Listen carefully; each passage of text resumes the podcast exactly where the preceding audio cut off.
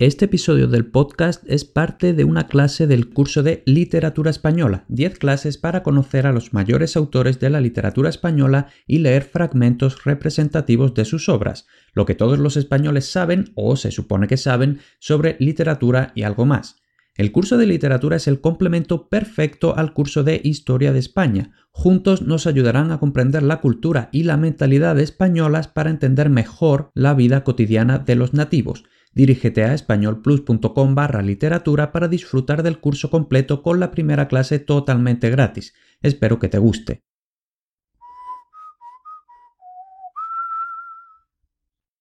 Entonces, vamos ya directamente a ver un poquito qué es la generación del 27, quiénes eran, etc. Pues principalmente son poetas, por lo general de familia acomodada, incluso de familia burguesa, y casi que por lo general son amigos que se conocen de la residencia de estudiantes de Madrid. Muchos de ellos no son de Madrid, por eso tienen, que vivir en una residencia de estudiantes. De hecho, eh, muchos de ellos van a ser andaluces, pero que van a estudiar a Madrid y allí se conocen. Entonces aquí, por ejemplo, en esta foto vemos a Federico García Lorca y a su amigo Luis Buñuel, que concretamente no es un autor de literatura, pero sí que es uno de los mayores directores del cine español. Entonces, la generación del 27 de forma rigurosa se refiere solo a la literatura, pero bueno, a su alrededor también orbitaban otros artistas, otros incluso intelectuales, podemos decir. Y ahora, ¿por qué se llama generación del 27? Pues porque el 16 y el 17 de diciembre de 1927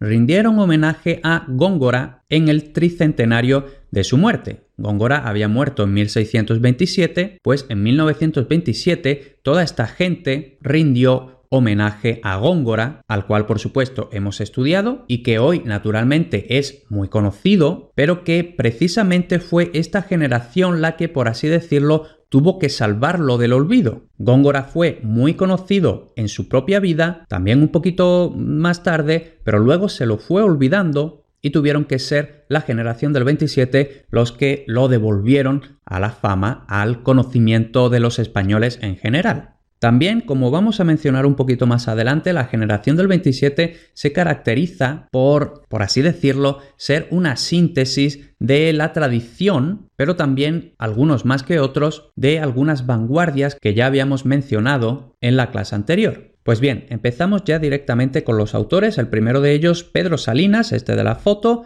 que es conocido sobre todo por la trilogía La voz a ti de vida, Razón de amor y Largo lamento sobre todo el primero, La voz a ti de vida.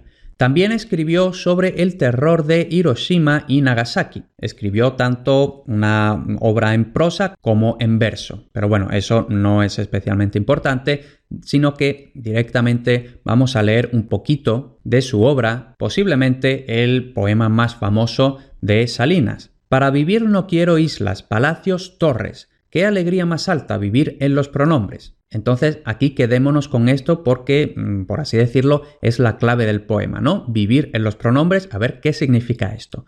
Quítate ya los trajes, las señas, los retratos. Yo no te quiero así, disfrazada de otra, hija siempre de algo. Te quiero pura, libre, irreductible, tú. Sé que cuando te llame entre todas las gentes del mundo, solo tú serás tú. Y cuando me preguntes quién es el que te llama, el que te quiere suya, enterraré los nombres, los rótulos, la historia. Iré rompiendo todo lo que encima me echaron desde antes de nacer, y vuelto ya al anónimo eterno del desnudo, de la piedra, del mundo, te diré, yo te quiero, soy yo. Entonces, bueno, si has prestado un poquito de atención a mi pronunciación, habrás visto que he enfatizado los pronombres, ¿no? Básicamente, esto de vivir en los pronombres, esto de vivir en los pronombres significa yo y tú. Y ya está. No quiero islas, palacios, torres, nada de eso, ¿no? Simplemente vivir en los pronombres, simplemente centrarnos en ti y en mí. Luego también sigue elaborando un poquito todo esto, ¿no? Quítate ya los trajes, las señas, los retratos. Yo no quiero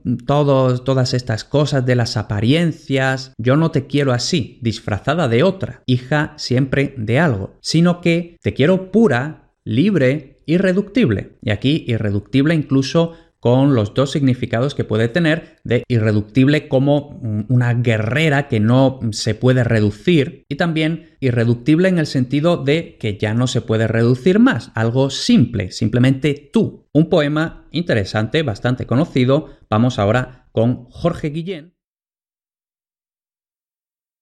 Muchas gracias por escuchar este podcast. Si quieres seguir perfeccionando y aprendiendo español de verdad, no olvides suscribirte al contenido premium en españolplus.com barra apuntarme, que te dará acceso a todos los cursos de español intermedio y avanzado, las clases semanales en directo con la actualidad del mundo hispano y mucho más. Apúntate en españolplus.com barra apuntarme. Nos vemos dentro.